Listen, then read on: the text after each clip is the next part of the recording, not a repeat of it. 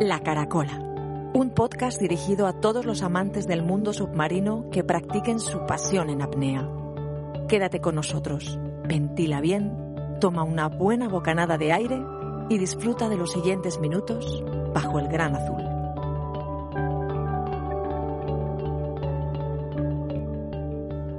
Hola, hola, soy Mario Lázaro y quiero daros la bienvenida a un nuevo episodio, el número 15 del podcast La Caracola, el programa de radio de www.vivirsinaire.es.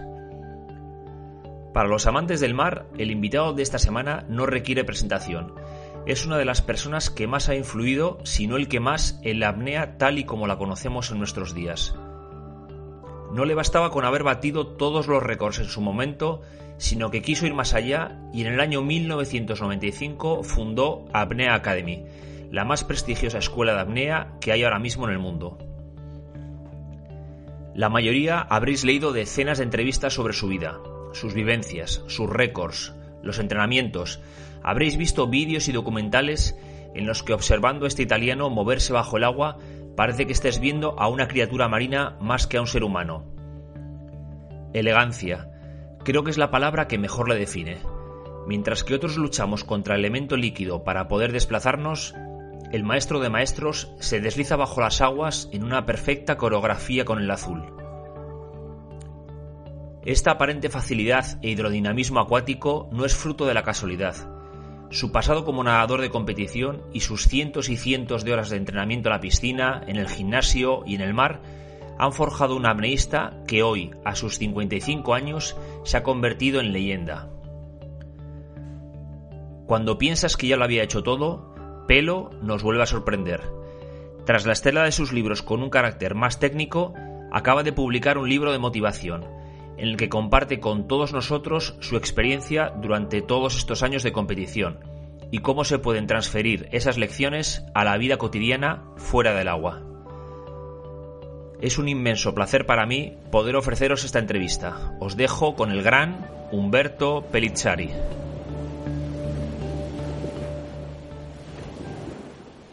Buenos días, eh, Pelo, y bienvenido al episodio número 15 del podcast La Caracola, de la página web www.vivirsinere.es. Buenos días y gracias a ustedes por invitarme. Eh, Pelo, ¿cómo está ahora mismo el, tema en Italia del COVID? ¿Estáis, eh, ¿Podéis salir fuera de, la comarca o cómo está? ¿Estáis confinados? Se puede, se puede salir fuera de la municipalidad de la donde se vive, la ciudad donde se vive, pero no se puede ir fuera de, la región. Entonces estamos limitados, las piscinas todavía están cerradas, eh, gimnasios y bueno, vivo en una región durante el invierno al norte que no, no hay el mar, entonces no, no necesito agua, pero es difícil. Pero bueno, vamos a aguantar y vamos a ver lo que pasa. Ya, ya, ya, ya. Mira, la, no sé, hablando del tema del confinamiento, no sé si ahora, claro, no, puedes ir a pescar. Eh, ¿Tú en invierno, por ejemplo, vas, vas a pescar también o eres más pescador de, verano? No, no, yo soy más pescador de verano. no, no pesco mucho durante el invierno y porque a mí me gusta, bueno, me gusta pescar, pero profundo. Y durante el invierno se pesca sobre todo en muy pocos metros de agua, en poca profundidad y esta técnica no me, no me gusta muchísimo. Me voy una, dos veces cada año máximo. Eh, lo que me gusta más es la profundidad, el verano, me gusta la, la, la, apnea con un fusil en la mano. Y si al final me, me cojo un pescado, mejor. Pero termino un día muy cansado por la actividad física y la profundidad, eso es lo que me gusta. Y bueno, seleccionando el pescado, me gusta pescar a la espera profundo los dentones, seriolas y esa es la pesca que me gusta. Es una pesca que no se hace durante el invierno. Sí, sí, sí. Pues mira, relacionado con esto de la, de la pesca de, verano o invierno, eh, joder, yo me está acordando ahora que es que te, te, voy, a, te voy a contar una cosa eh, para que en mi caso cuando era pequeño me decían que los sueños que, se cumplen, ¿no? Si, si los deseas mucho y los trabajas, que me decía mi padre. Y a mí esto me pasó en el 2011, durante el curso de instructores que hicimos ahí en, Tenerife, con, Paco, y en el que saqué el título de, instructor de, de Academy. Y, yo me acuerdo que cuando era joven, en la época de estudiante, pues todos mis amigos tenían en, las carpetas tenían fotos de jugadores de fútbol o de, o de básquet, de, ya que sé, de Michael Jordan, de Mike Johnson. Y, yo me acuerdo que tenía en, mi carpeta de estudiante, tenía en un lado de la carpeta eh, una foto tuya y en otra, en otra, en otra parte de la, de la carpeta tenía una foto de, de Pepa Mengual y Renzo Masari durante el Mundial de Portocristo en el 92, cuando que lo ganó, lo ganó Renzo. Y, sí, y, entonces durante el 2011, eh, cuando estábamos, eh, uno de los días que íbamos hacia las boyas, yo me acuerdo que nos sentamos al lado y empezamos a hablar de pesca, ¿no? Y, me dijiste saber de dónde, dónde, de qué zona era yo, te comenté que era del norte de España, del País Vasco, ¿no? Y, a ver qué tipo de pesca practicábamos ahí y hablamos de, pues eso, de la pesca de la lubina y, nada, y me habías comentado, oye, pues mira, es, una pesca que, no suelo practicar mucho y, he hablado muchas veces con Máximo Cuatrone, que, por aquel entonces él era, bueno, él, sigue siendo asesor técnico de, la marca que, a mí me sponsorizaba en su día. Y, que tú hablabas con él, ¿no? De la técnica de pesca en, en, invierno y, a ver cómo pescaba yo la lubina en, aquí en norte. Entonces fue un momento que para mí que, marcó que marcó como ese sueño cumplido, ¿no? De, que yo en un, en un, momento dado de la conversación yo pensaba, digo, ¿qué hago yo dándole consejos de pesca a Humberto Pelisari, ¿sabes? Era, era, era como, como eso, como al final un, un, sueño, un sueño cumplido, ¿no? Y bueno, sin más, era una, una pequeña reflexión que te quería comentar que me, que me ha surgido ahora con el tema de, de la pesca, pero bueno yo creo que siempre podemos aprender cosas, entonces me, me, gusta escuchar y si la, el argumento me interesa, me gusta, me gusta aprender y escuchar a las personas que tienen más experiencia que yo. Sí, sí, sí. Pues, pues nada, ya te digo que para, que para mí fue eh, el típico momento en tu vida que quieres que el tiempo se detenga, ¿no? Y, yo deseando que, que, no llegásemos a la boya para seguir hablando contigo de, de pesca y, y, bueno, que descubrí una faceta tuya que por aquel entonces, pues la mayoría de las entrevistas que, que, leía tuyas era siempre sobre, sobre ¿no? Eh, de, pesca no sabía que también te, gustaba. Sí, sí, me gusta mucho la pesca. Eh, Pelo, oye, en el, en el, tú en el año 96, cuando hiciste el primer curso de, instructores ahí en la, en la isla de Elba, en Italia, junto con, con Renzo Masari y luego también el que con Marco Mardolo, ¿no? que, mis, mis, mis alumnos eh, lo odian, ¿no? porque al final de ahí viene el, el mítico test que le suelo poner yo al principio de la ah, temporada. El test Mardolo. el, test, Mardolo. Y que y, todos me dicen, ¿no? Eh, yo les hablo con, cuando yo hacía atletismo y, hacía el test de Cooper, es algo, algo similar ¿no? al, al, test Mardolo, pero bueno, en, el agua. Entonces, eh, a principio de temporada eh, les pongo ese test para, para ver en qué, en qué forma física están. Y, bueno, me dicen que lo odian, que al, al, que inventó ese test que lo odian. pues, pues fue, fue el hombre este, Marco Mardolo, ¿no? Entonces, eh, en Italia, muchos enemigos, enemy, ¿cómo se dice? ¿Enemigo? Sí, enemigos. Mucho, eh, mucho honor, por eso. pues, pues tú en... Sí. es que es duro, un, un, test bastante duro, pero te permite de comprender si, la, si el entrenamiento sigue bien, si tiene que cambiar, si todo funciona, es una, una prueba para saber si la, la, línea de entrenamiento que sigue está, se mueve en la, en la dirección correcta. Ahora lo hacemos de 6 minutos, no de 12. Ah, sí, sí, sí. Todos los test eh, de, de, pruebas se hace, lo hemos reducido, bueno, de 12 es más un test de entrenamiento. 6, tienes que terminar los 6 minutos, pero al tope, muerto seis mm. minutos, pero es más un, como se dice, una, un test de, prueba de eso. Sí, pues sí, hacemos, solemos hacer eh, al año, durante la temporada. Ah, para tus alumnos. sí. Hacemos, somos hacer tres, uno al comienzo de la temporada, eh, otro a mitad de temporada más o menos y luego otro al, al final. Mm. Eh, entonces, bueno, lo que te comentaba, en, aquel año 96, cuando hiciste el primer curso de, instructores, eh, ¿tú te imaginaste que Apnea Academy se iba a convertir en la, en la escuela de apnea más importante del, mundo? Pero bueno, eh, al principio nadie podía creer en este proyecto. Mm, al principio no se, no se pensaba de desarrollar Apnea Academy fuera de Italia pero tampoco en Italia. Ahora en Italia tenemos 500, más de 500 instructores activos. Y hacemos una selección cada dos años y para entrar al curso de instructor de Apnea Academy, se, normalmente hay más casi 200 personas que quieren entrar y seleccionamos los mejores 50. Tienen que trabajar un año antes del curso y después el curso dura dos semanas en Italia. Entonces tenemos una buena reputación, la calidad es muy, buena y en el año 2005 se empezó con Apnea Academy Internacional también. Entonces, Apnea Academy Italia es un, como se dice, un laboratorio de, de buscamiento, de desarrollo y después lo que se ve que funciona bien lo, lo utilizamos por uh, fuera de Italia, por Apnea Academy Internacional. Y creo que es un buena, un, tenemos una, una, buena reputación, una, la calidad es muy buena, muy alta. Tenemos cosas que son típicas de nosotros. Por ejemplo, no hay un instructor que puede hacer curso de instructores.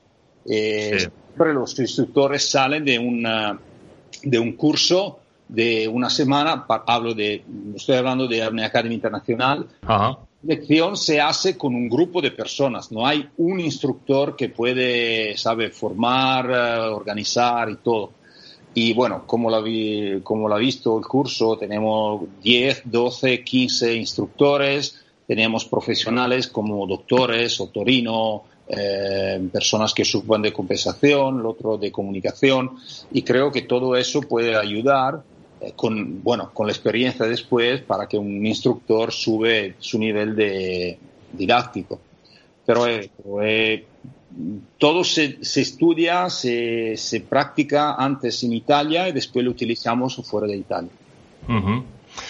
Sí, oye, y, hablando del tema de laboratorio que comentabas, ¿no? que es una especie como de, crisol de, ideas ahí en, en Italia, eh, tenemos también, ¿no? De todos los instructores y, la gente que, estamos ahí metidos en, el, en, Apnea Academy, el Apnea Academy Research, ¿no? que, sigue con el compromiso con una investigación científica. Y, de hecho, el otro día estuve leyendo que, había también, que estaba colaborando con Dan Europe para, para investigar sobre el COVID-19, ¿no?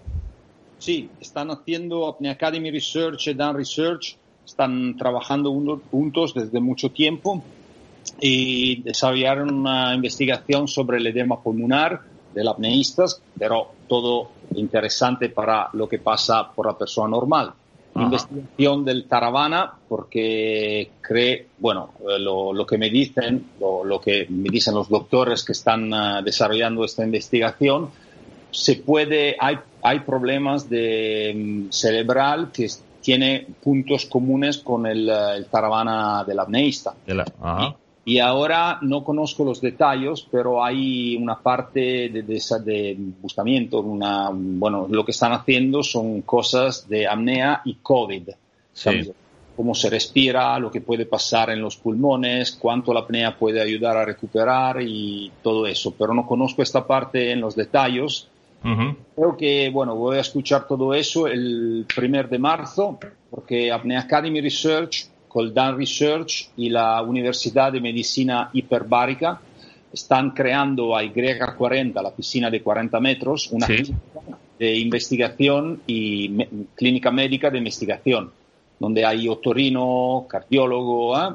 Eh, bueno, para, para, todos, para hacer visitas, pero el, el, el, objetivo final es poner juntos los conocimientos para desarrollar la investigación en, en este mundo de apnea y submarinismo. Sí, sí, sí. pues es, es, es, muy interesante y es, es, otro de los puntos, eh, digamos, que diferencian de otras escuelas, ¿no? Este, estos laboratorios eh, para, para, para, estar actualizados con, con, la apnea, ¿no? Porque yo me acuerdo también en, el curso de instructores que, que comentabas que aunque tenemos muchísimo conocimiento de, sobre la apnea, pero aún, a día de hoy se siguen descubriendo cosas nuevas. Entonces es, es un punto yo creo que, que muy, muy importante. Igual que también tenemos eh, el soporte también multimedia, ¿no? De, los vídeos que tenemos eh, grabados con, con, Andrea o con Hilaria Moliniari, ¿no? Que también campeona con, con varios récords italianos. donde, donde eh, podemos los instructores apoyarnos ahí para, para ver la técnica de dinámica o técnicas de, compensación. ¿no? Esa, esa idea, ¿cómo, cómo surgió yo, eh, Humberto? Sí, eso es una parte, creo, única. Eh, no hay otro, otras escuelas que te permiten todo eso. Y bueno, cada instructor tiene más de seis horas de vídeos didácticos a disposición de todos los argumentos de didáctica, los errores, de dinámica, estática, profundidad, la técnica, ejercicios que están previstos en la, durante los cursos, que están explicados con imagen. Hay cosas de compensación hechas por eh, Andrea Zuccari, la parte mental, la parte respiración, hay todo a disposición. Y para que yo creo que, bueno, Apnea Academy, como todas las escuelas, ponen, limit, ponen un estándar nosotros decimos, bueno, por el curso tenemos mínimo, el instructor tiene mínimo que pasar, por ejemplo, 10 horas a la piscina, 10 horas al mar y 10 horas de teórica. Pero eso es el mínimo. Si un instructor eh, lo, que, lo que ve en la, en la clase hay mucho interés sobre la compensación, tiene muchísimo material para desarrollar esta, esta parte, o la parte profundidad, o la parte técnica, o la parte mental. Creo una, una, cosa que nosotros podemos pasar a los instructores de, de Academy. Creo que es un, un, muy buen regalo que se, que se hace. Sí. Que todos tienen a disposición. Sí, sí, sí, lo que comentas, porque hay veces que en los cursos, aun, aun igual eh, yo cuando imparto un curso eh, nivel 1 o, un stage, eh, ¿no? que tienes gentes diferentes niveles, igual cuando hago un stage para, para surfistas, hay surfistas que, que, que hacen también pesca submarina o hacen apnea, otros que no hacen nada. Entonces ahí pues tenemos la, esa opción, ¿no? Pues igual incidir un poco más en la compensación o, incidir un poco más en, las técnicas de, respiración a través de, del yoga. Entonces eh, eh, está muy bien porque cuando termina el curso incluso la gente, oye Mario, pues que querría ver un poco más en profundidad esto, o para una escuela, o para los niños. Bueno, eh, entonces la verdad que está, está genial el poder disponer de todo este, todo este material. Me está acordando que también yo suelo utilizar una, una aplicación que, que se utiliza para para, por ejemplo, para atletismo o para natación, en la que tú puedes superponer eh, en un vídeo, por ejemplo, de, no sé, de, de Hilaria, eh, cómo está haciendo dinámica, ¿no? y tú puedes superponerlo luego con, una grabación que tú hagas a tu alumno y podemos ir corrigiendo la técnica, pues el, aleteo que sea un poco más amplio, que se, igual está muy pegado al, fondo, el brazo, bueno, pues eh, todo esto se puede se puede también jugar con ello, es muy muy interesante. Ah, no conozco esta aplicación, me la, cuando, cuando terminamos me explica bien cómo funciona, porque me gustaría utilizarla. Sí, sí, sí. Es una aplicación americana que utilizan. Yo la saqué porque me la recomendó un alumno mío que tiene una escuela de, surf ahí en, aquí en la costa norte, en Galicia, y, lo utiliza él para, para luego en, clase con sus alumnos eh, mejorar la técnica. Entonces está muy bien porque puedes dibujar, eh, pues marcar ángulos de, aleteo. Bueno, está, la verdad que está, está muy bien. Y utilizan en, en, Estados Unidos, utilizan muchísimo para, para atletismo, para golf, para tenis, para, para cantidad de deportes. Mm. Bueno, ya te la, te la pasaré cuando termine la, entrevista. Vale, eh, habías mencionado, eh, Pelo, el, la, la I-40, ¿no? Eh, y entonces estoy viendo que cada vez se está utilizando más este, esta herramienta que, tenemos de, cara sobre todo en invierno, la gente que, que, igual estamos más condicionados con la, con la climatología, que no podemos ir al mar en invierno por, por frío, por temporales. Entonces tenemos la I-40, tenemos ahora también que, construyeron la, el Deep Spot ahí en Polonia. En Francia yo he estado en un par de fosos también ¿Cómo, puede la gente entrenar o, qué puede encontrar un instructor para poder ir eh, a la I-40? Yo te digo de la I-40 como en, dos situaciones diferentes. Una, una, el entrenamiento. La segunda, la parte didáctica. Eh, el entrenamiento, yo creo que durante el invierno, cuando, cuando bueno, hay problemas para ir al mar, la temperatura, no hay visibilidad, el mar está malo y todo, eh, hay un 42 metros de profundidad a disposición. Y bueno, para los apneístas fuertes no, no es mucho, pero bueno, cuando empiezo mi bajada y no, no inhalo completamente, me voy con una expiración pasiva, por ejemplo, los 40 metros se reproducen a 40 metros lo que hay mecánicamente como presión al fondo del mar a 80 metros. Entonces eso te ayuda por la flexibilidad del tórax, por la técnica de compensación, eh, un buen entrenamiento. A mí lo que me, lo que me sale mal eh, en Y40 es la temperatura del agua. Son 32, 33 grados. Bueno, de una parte es bueno porque podemos estar 10 horas en el agua sin traje, sin problema. Pero subiendo, cuando se hace esfuerzo físico, muscular, uh, como se dice, vasodilatación. Sí, sí, sí. Me, me, sale un calor increíble por cuerpo y gemo muchísimo oxígeno, entonces a mí personalmente, como fisiológicamente estoy acostumbrado, eh, no, no, me gusta mucho como entrenamiento físico, pero el entrenamiento a la compensación, la adaptación a la presión y todo, te ayuda mucho esa, en la, esa realidad de Y40. Por la parte didáctica, hemos visto como, como instructores, se ve que un alumno que empieza uno o dos veces en Y40, una vez que se va al mar, todo le sale más fácil. Porque en Y40 no hay el cinturón de pesos, no hay traje, no hay olas, no hay corriente, nada. Hay una situación optimal, nada mejor se puede buscar.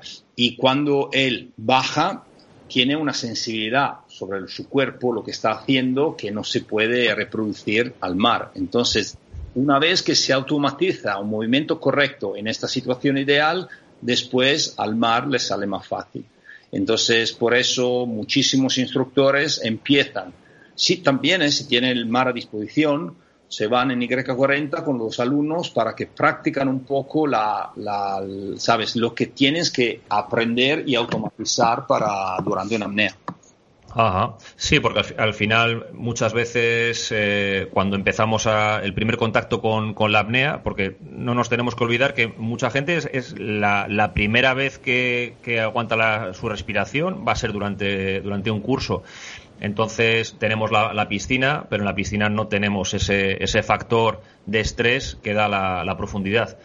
Entonces es una, buena manera de, comenzar en un ambiente controlado porque todo el mundo se siente más seguro en, una piscina que en el mar. En el mar eh, influye el viento, influye eh, el oleaje, influye la visibilidad bajo el agua, temperatura. Entonces un, medio más controlado. Sí, eh, Humberto, eh, mira, aquí en, España, en Madrid, han abierto también hace poquito una piscina de un foso de 20 metros. Eh, o sea que tú también lo, ves bien, que en 20 metros se podrían hacer muchas cosas, ¿no? Sí, sí, ya en 20 metros. Entonces, siempre tenemos que pensar que mejor que nada. Eso seguro eh, eh, lo que lo que sí, cuando se empieza con un alumno, hay veces que 20 metros son mucho. Nosotros eh, pensamos como, ¿sabe? como practicante con experiencia, con buena con buenas pruebas de, de, profundidad y todo. Pero lo que lo que tenemos también pensar como un alumno se pone al agua, la profundidad y todo. Yo tenía alumnos que no poniéndose en el agua con una buena visibilidad ellos tenían vertigo, ¿sabe? La,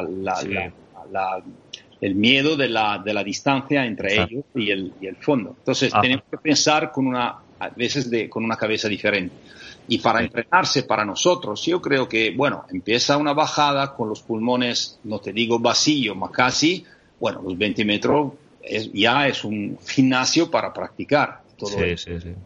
Pero quería hablar ahora de, del libro que, que recientemente has, eh, habéis sacado y, que me parece, me parece muy interesante precisamente porque eh, veo que en su temática es muy diferente a otros libros que, tengo en mi biblioteca tuyos como pues eh, el, alineamiento específico per la apnea o el respiro en la apnea ¿no? este que ha sacado con el título de con la fuerza del respiro ¿no? que es del fascino de la apnea a la esfide de la vida que quiera decir algo así como con la fuerza de la respiración, de, la fascinación por la apnea a los desafíos de la vida.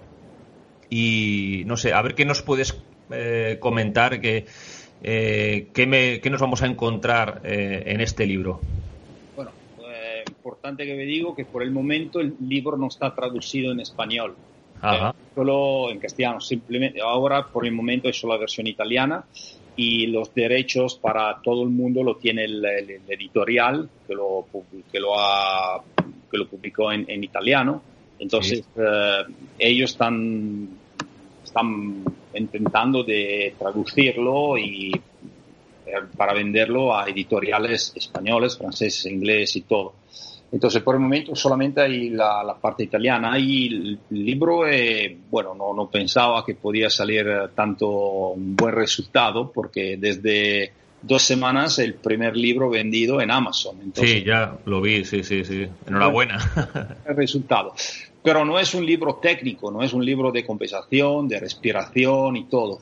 Eh, la, experiencia mía durante los años de la competición, el, entrenamiento, el sacrificio, la importancia del equipo de seguridad, los hombres detrás del atleta, el deportista y bueno, una, esta experiencia como la veo ahora en la vida de todos los días y hay muchísimas cosas que me ayudan por la experiencia de, los 20 años de competiciones y hay muchísimas cosas que se viven. Por ejemplo, una descripción, los 150 metros, antes de los 150 metros, la última, el último entrenamiento y la última compensación a 130 metros me rompió el tímpano. Y, ¿sabe? Es una cosa que no puede, que no, se, no, puede considerar, una cosa que llega y, bueno, eh, ¿ahora qué hacemos? Sí. Y se puede hacer dos cosas bueno, 10 meses de trabajo por la, por la basura y te va en tu casa, o, bueno, es una cosa y tenemos que solucionar ese problema. Y, por ejemplo, el paralelismo con la vida de hoy. Y cuando hace un año, en febrero del año pasado, no se podía imaginar que tres semanas después todo el mundo estaba cerrado en su casa y no se podía salir. Exacto. ¿Y lloramos todo el día? No, tenemos que cambiar cosas, adaptar la situación, y si, seguir viviendo. Y yo creo que cuando después de este trabajo, de este problema y trabajo para solucionar el problema, salgo del agua con eh, el testigo de los 150 metros, bueno, en esta situación soy más fuerte que antes. Tengo una experiencia, soy más fuerte mentalmente, tengo la experiencia de conocer cómo se practica con esto, en este problema yo me acuerdo cuando 10 meses antes del récord de los 150 metros, el entrenador me ha dicho, vamos a intentar los 150. Bueno, yo pensé que no, no, no, podía bajar a 150 metros. Estaba demasiado lejos, no tenía muchísima experiencia, no, no se conocía la época nada de compensación. Ves que sale con los 150 metros en la mano y un tímpano roto, eso te permite comprender, no, los 150 no es mi límite, puedo hacer más el paralelismo en la vida. Cuando sigue con tu negocio, tu vida, bueno, tiene que cambiar para, para poder, uh, hacer todo. Bueno, al final de, esta experiencia de mierda, creo que todos somos más fuertes porque estamos desarrollando ideas, se ve la vida en una, por un lado diferente, eso te pone la posibilidad de hacer cosas diferentes, cambiar y, salimos eh, mejor, creo, al final de todo. Y, espero, esperando que, bueno, que todo va, a terminar rápidamente. Sí, sí, sí. Sí, bueno, resumiendo un poco lo que comentas, es que al final en, cada reto que tenemos en la vida, bien sea en eh, bajar a, una profundidad, eh, o, bien sea eh, pues eh, un confinamiento por, por esta enfermedad o, un despido laboral que te has quedado sin trabajo al final hay que ver en cada obstáculo pues una manera de un reto no una oportunidad para superarse porque lo que dices tú te puedes quedar en tu casa llorando y, y ahí seguramente no vas a encontrar la solución ni nadie va a venir a tu casa a buscarte ¿no? O puedes, eh, pues eso, levantar la cabeza y, decir, bueno, pues esto hay que salir y, y, además no pensar en el, en, el futuro porque yo creo que es, mejor y es una cosa que igual eh, yo como apneísta también he aprendido que la apnea te, consigue centrar en el presente, eh, es decir, únicamente solamente con, con la respiración y, centrándonos en nuestra respiración, en, realizando una respiración eh, diafragmática, eh, al final pues conseguimos eh, relajarnos, eh, conseguimos centrarnos, una manera como de, meditar ¿no? y estar centrados en el, en el presente, porque al final sí, no, no, te vale de nada estar sufriendo por lo que va a venir más adelante, sino que es mejor actuar en, lo que hay ahora mismo e intentar solucionar los problemas. Claro, claro. Sí, yo creo que prácticamente lo que se aprende con la apnea te puede ayudar en la vida de todos los días, no solamente en este periodo, porque cuando trabaja la respiración va a ganar todo lo que va, a sentir mucho más tu cuerpo, sube la sensibilidad sobre tu cuerpo, se, se entrena la capacidad de controlar reacciones que tu cuerpo te envía y está, está, está, enfadado, fuera de control y todo, una persona que conoce la respiración, una buena, correcta técnica de respiración, eso lo ayuda para controlar, eh, sabes, la, reacción que puede salir en la vida de todos los días. Entonces creo que un apneísta, por este lado, está, tiene una, ¿cómo se dice? Un, ayudo por lo que sí. directamente. Sí, sí, es, es, una herramienta que al final utilizas para cualquier aspecto de, tu vida. Yo me está acordando ahora de, de los... Eh, hay veces que doy charlas para, en, los colegios, ¿no? Para, para, los niños y vamos a la piscina. Y, alguna vez me han comentado eh, que ellos utilizan luego la apnea antes, eh, por ejemplo, de un examen o antes de un, de un torneo de, de fútbol o un partido de, de básquet o lo que sea, ¿no? Entonces, antes de, de, de, una situación que para ellos les supone un estrés, eh, solamente el hecho de, respirar durante, durante cinco minutos eh, les ayuda a, focalizarse, a centrarse en el momento y, olvidarse de, ese estrés. Sí, sí, eso seguro. Conozco muchísimos deportistas que siguen, practican apnea, siguen cursos de apnea para que puedan trabajar mejor la respiración y la relajación en, diferente, en, los deportes de, ellos. Entonces, una, una, una, práctica uh, complementar a la, a, la, disciplina específica que ellos uh, que, que, practican todos los días.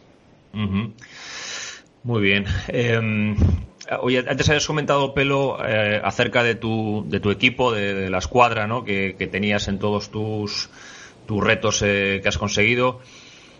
¿Tú crees que, Humberto Pelisari hubiese conseguido todo lo que ha todo lo que ha logrado sin su sin su team? Eh, no sé, te, voy a poner un ejemplo. Eh, ahora la mayoría de los amnistas de competición eh, o entrenan en solitario o tienen un coach tienen un entrenador y los, los que ya pues digamos que se pueden se lo pueden permitir incluso tienen hasta hasta pues un psicólogo, ¿no? Pero bueno, no, no tienen ese, ese equipo que tenías tú, que se veía siempre en, los vídeos, eh, de, una, de, una especie como de familia, ¿no? Que, te rodeaba siempre que ibas a, a, un, a un récord. ¿no? ¿Tú, ¿Tú crees que hubieses conseguido lo mismo sin ese, sin ese team?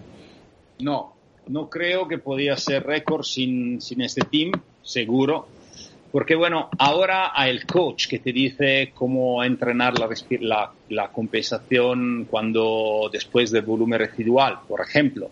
Hay otra persona que te dice cómo respirar. Loto que te escribe un programa de entrenamiento físico fuera del agua con calidad que sirven a los apneístas, entonces un preparador atlético y todo.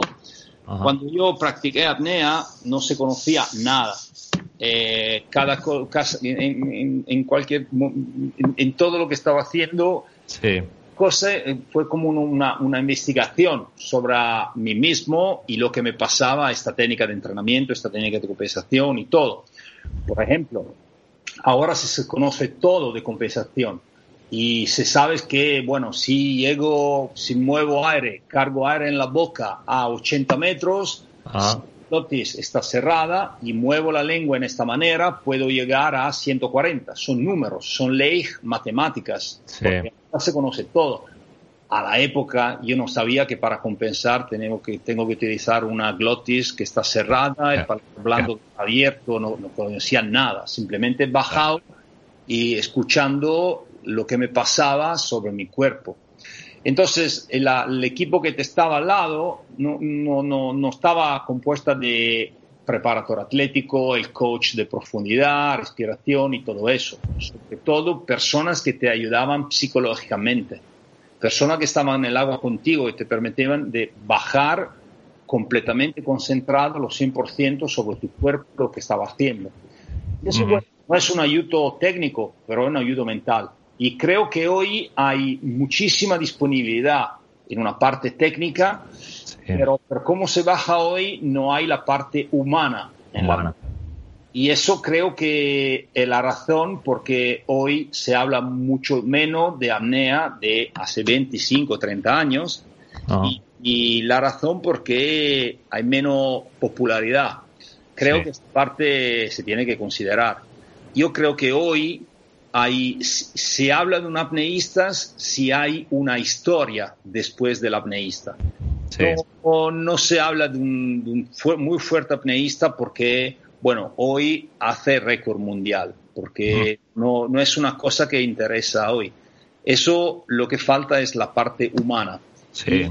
La época, el coach, el team de los buzos de seguridad eh, representaban esta parte que hoy eh, falta mucho.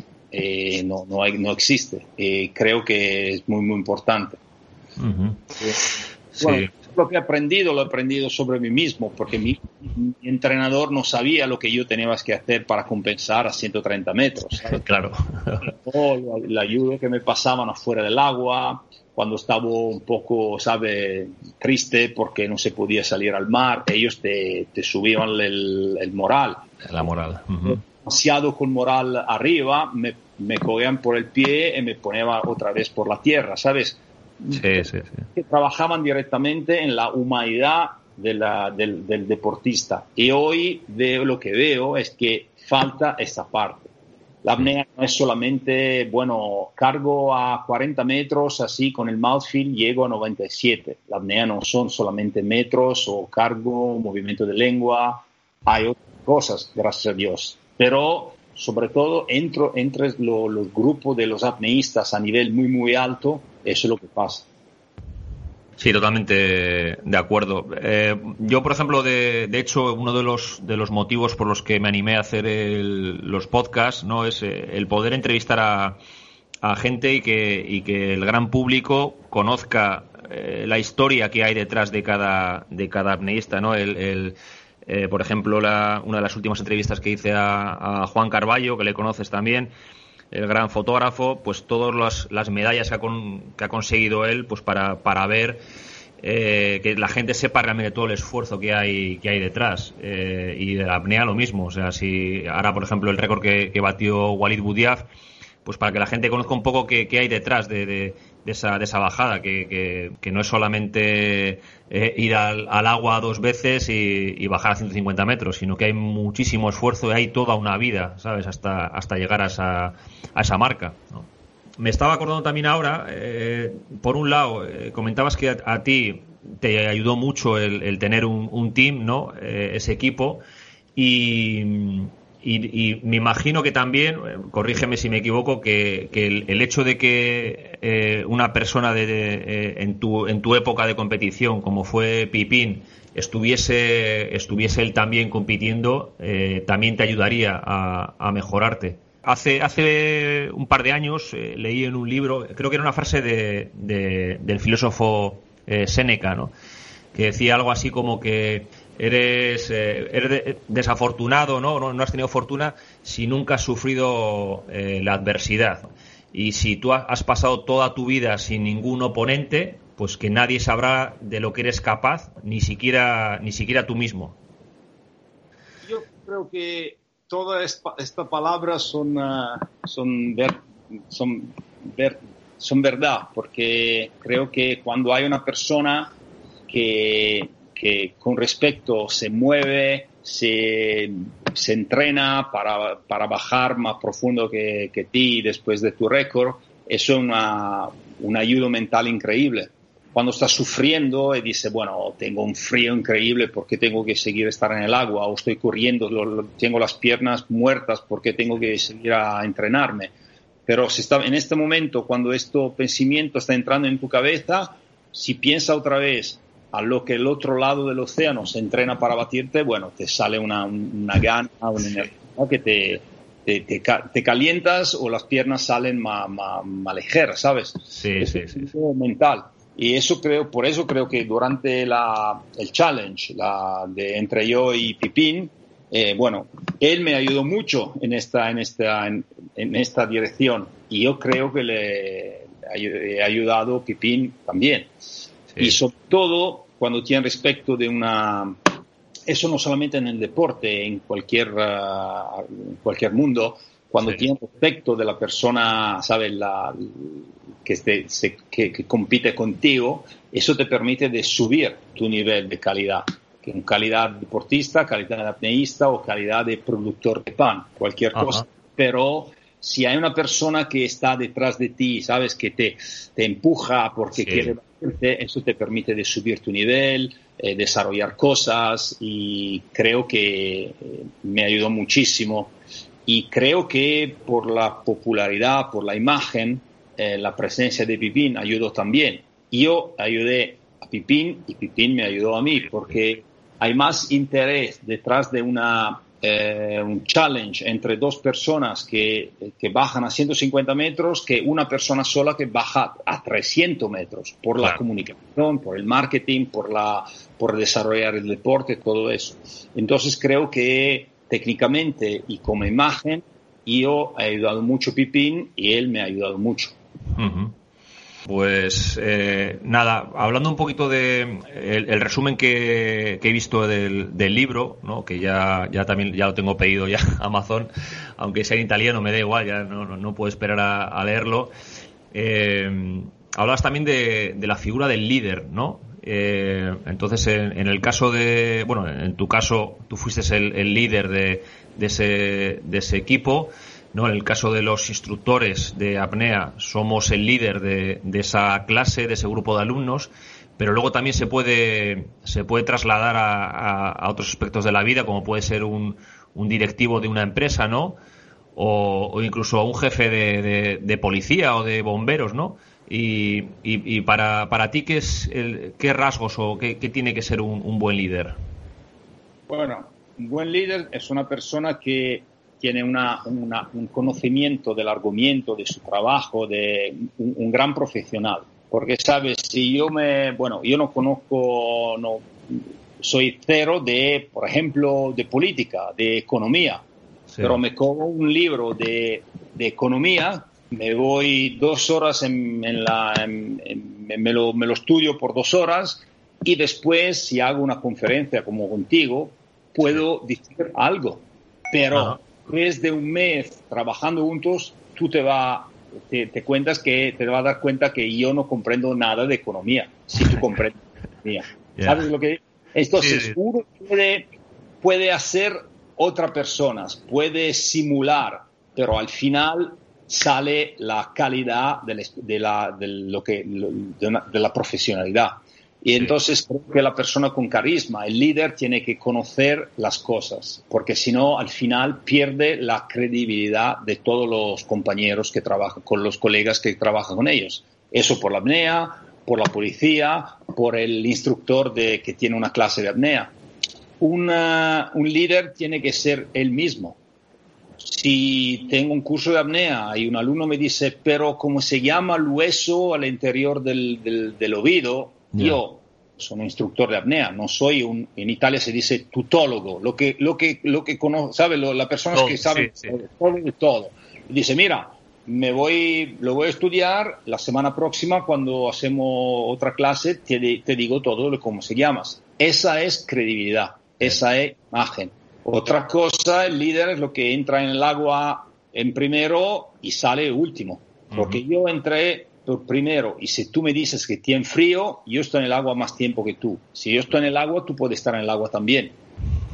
Si hago el, el dry instructor, el instructor seco, el compañero está en el agua y tiene frío y yo no puedo saber, no estoy en una situación. Eso es una imagen de líder. Yo creo que el líder eh, en un equipo es líder si, por ejemplo, tiene la, la confianza de todos y es capaz, tiene la capacidad de poner todos dentro del, evento, del, camino, del percurso, el objetivo.